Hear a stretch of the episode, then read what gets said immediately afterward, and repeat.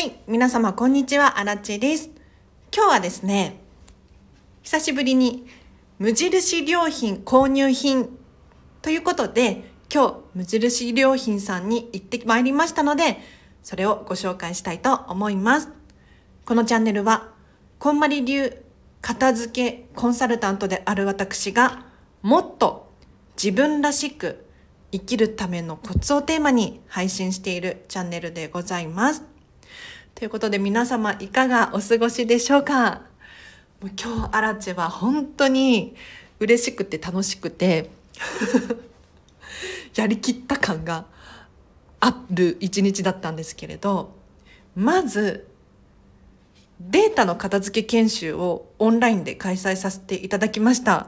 本当にありがとうございます。でもこれが熱量高くて大満足私はね私の主観かもしれないんですがすごく良かったななんて思っているんですけれど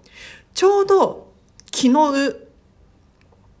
実はこのデータの片付け研修を以前ご参加いただいた方からメッセージが来て「荒地さん聞いてください」と「ご報告があります」データの片付けが終了しましたっていうご連絡があったんですよね。で、その後の感想っていうのも結構長文の熱量の高いメッセージが届きまして、いや、もう本当に片付けの研修やってよかったなって心の底から思いました。もうこの方もね、データ片付けただけでなく、人間関係や時間の使い方まで変わってきたっていうことだったので、本当に嬉しく思います。さて本題に参りましょう。無印良品さんで私が購入したものを紹介させていただきます。普段ね私はミニマリストなのでかなり物を物が少ないです。妹と2人で猫と鳥と住んでるんですけれど妹のものが私よりもちょっと多いかなくらいでおそらく2人で暮らしている普通の人からすると半分以下なんじゃないかなと思います。収納に関しても備え付けのものとあとは押し入れにね使い勝手が悪いので引き出し等を入れていますがリビングとかに収納棚があるわけでもなく本当にすっきりした状態なんです。で私たちは無印良品さんで消耗品を買うことが多いです。基本的に無印さんで買うと見た目もシンプルですし値段もお手頃なのでいつもわざわざ無印良品さんにお伺いして買っています。でもちろんねトイレットペーパーが本当になくなりそうってなった時は もう仕方なく、えーと、1階がセブンイレブンなのでマンションの下にあるのでもう仕方なくセブンイレブンでトイレットペーパーを買うなんていうこともあるんですけれどなるべく切らさないようにしていて無印良品さんで買ってるんですね。で今日は何を買ったかっていうのをちょっと皆様にご紹介したいなと思います。で今ちらっとご紹介したのがトイレットペーパーですね。もうこれは本当にゴリ押しです。おすすめ。私は大好きなんですけれど無印さんのトイレットペーパーはバラ売りなんです。で1つあたり150円です。でこれを言うと1つトイレットペーパー150円って高いって思いますよね。ただ違うんですよ。もうミニマリストだからこれこのトイレットペーパー実は普通のトイレットペーパーのシングルとダブルで長さはちょっと違うんですがだいたい4倍巻きから5倍巻きなんですね。なのでこれ1個持っておけばストック少なくて済むんです。で今日はもうトイレットペーパーがなくなりそうだったのでシングルタイプのバラ売りのトイレットペーパーを2つ購入いたしました。なので300円ですね。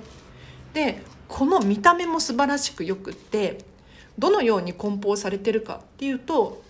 トイレットペーパーをですね本当にシンプルなペラペラの紙で巻いて販売してるんです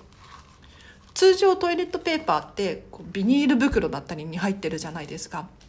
あんまりビニール袋のこのテカテカした感じが好きじゃないしあとは今ねプラスチックがどうのこうのとかって騒がれているじゃないですか。なんだけれどこうやって環境に優しそうな、まあ、本当に優しいかどうかわからないけれど意識の差かなと私は思うんですがちょっと意識的にね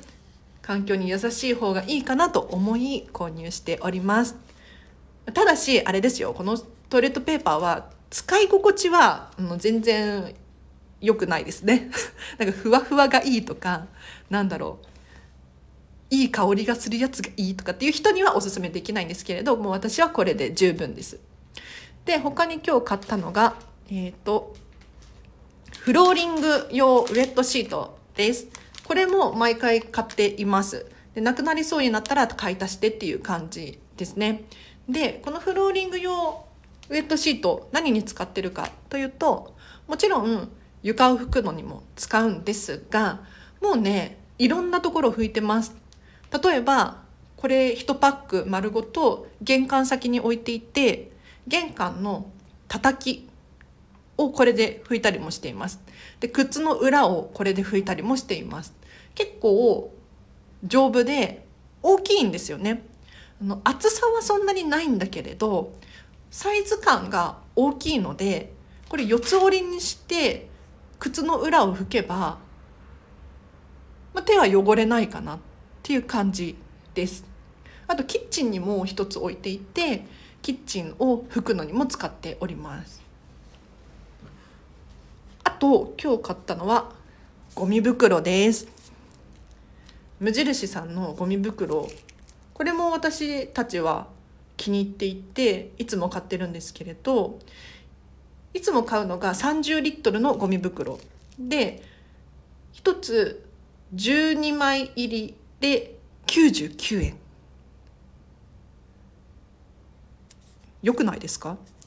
で見た目もねすごくコンパクトであの30枚あ違う12枚がもうずっと続いてるんですよ。それをくるくるくるっと丸めた状態で販売されてます。筒状で売ってるっていうのかな。でこれが、えーと、紙でくるっと巻いてセロハンテープで止まっている。シンプルな梱包ですごく気に入っていてこれいつも私たちはゴミ箱の中に収納しています。大きな大きなっていうか30リットル用のゴミ箱があるんですけれどそのゴミ箱の中にこのゴミ袋を入れてその上からゴミ袋をかぶせてます。なのでゴミ袋を取ったらそこの奥からゴミ袋を取り出してまた付け替える。っていう感じですね。これはなかなか気に入ってます。あと今日初めて買ったのがこちらなんですけれどどうなんだろう。ノンアルコールウェットティッシュ。こちらが80枚入りで99円。でこれどうして初めて買ったかというと80枚入りで99円なんですよ。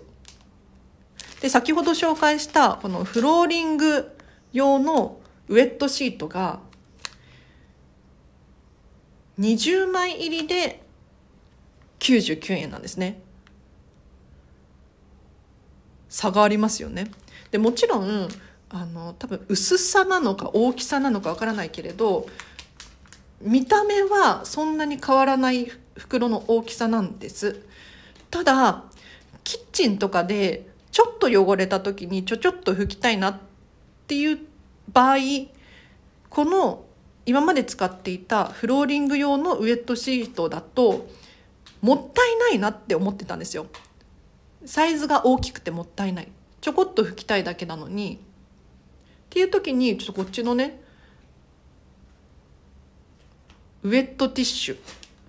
の方がいいんじゃないかなと思い買ってみました。ちょっとこれはいいか悪いか使ってみないとわからないんですけれど。80枚入りで99円というねお手頃ですし見た目もすごくシンプルなので購入しました。であと今日は消耗品はこれだけなんですが実はもう一個買いまして何かというと箸を買いました。箸。いや今日ね先に謝らなければならないんですがあの私のおばあちゃんがこの放送を聞いていたら本当にごめんなさい。おばあちゃんからいただいた箸を折ってしまいました。いやこれ笑い事じゃないんですけどあの箸がね折れちゃったんですよ。というのも冷凍の甘エビが届いたんです。でこれを食べようと思ったんですが甘エビたちがもう本当にカチカチにくっつきすぎていてで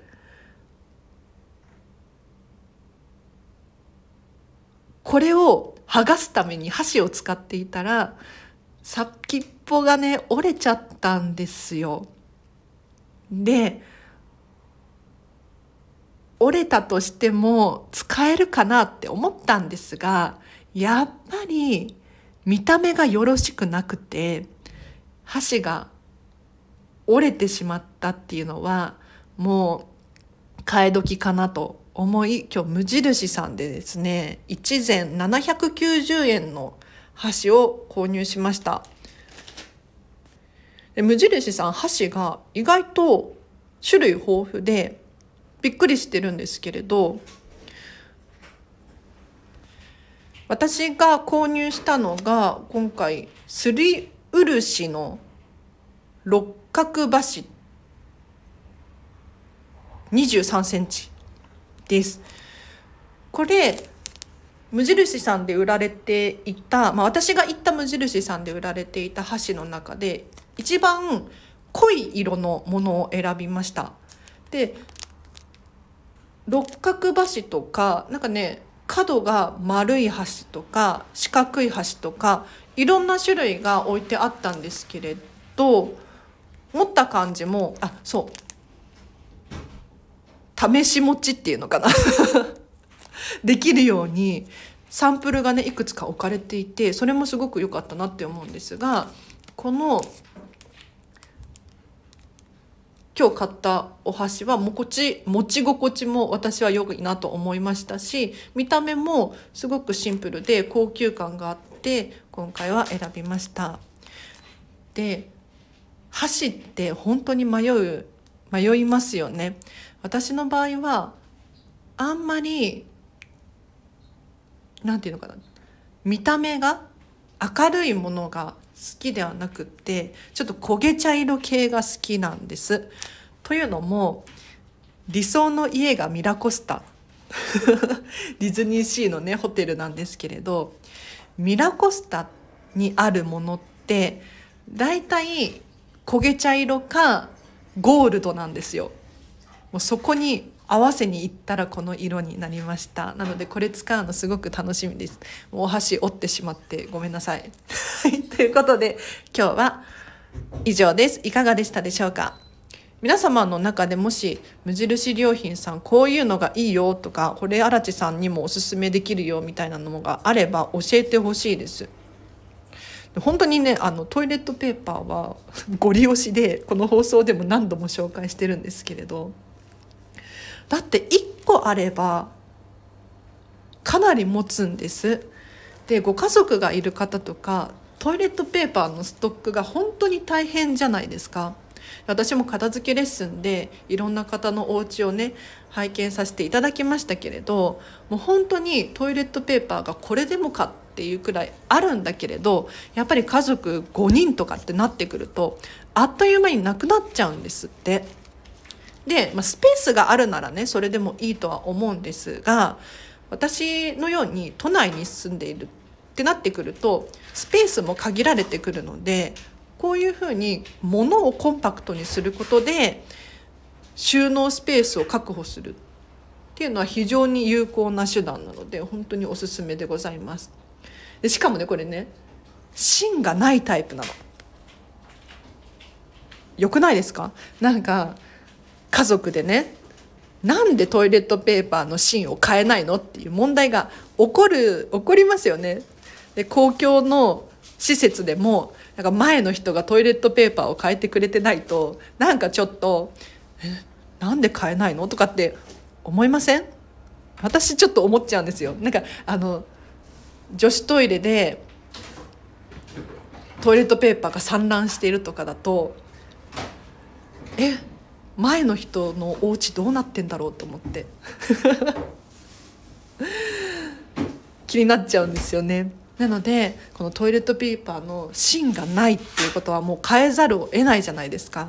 はいこれはすごくいいですね。はい。ということで今日は以上です。お知らせがあります。フェムパスさんでウェブ記事書いております。フェムパス片付けで検索していただくか、リンクを貼っておきますので、そちらからチェックしてみてください。あと、インスタグラムとツイッターやってます。そちらも気になる方いらっしゃいましたらフォローしていただけるととっても嬉しいです。あと、こんまり仲間が聞いてくださっていたらお知らせがあります。8月の頭にですね、東京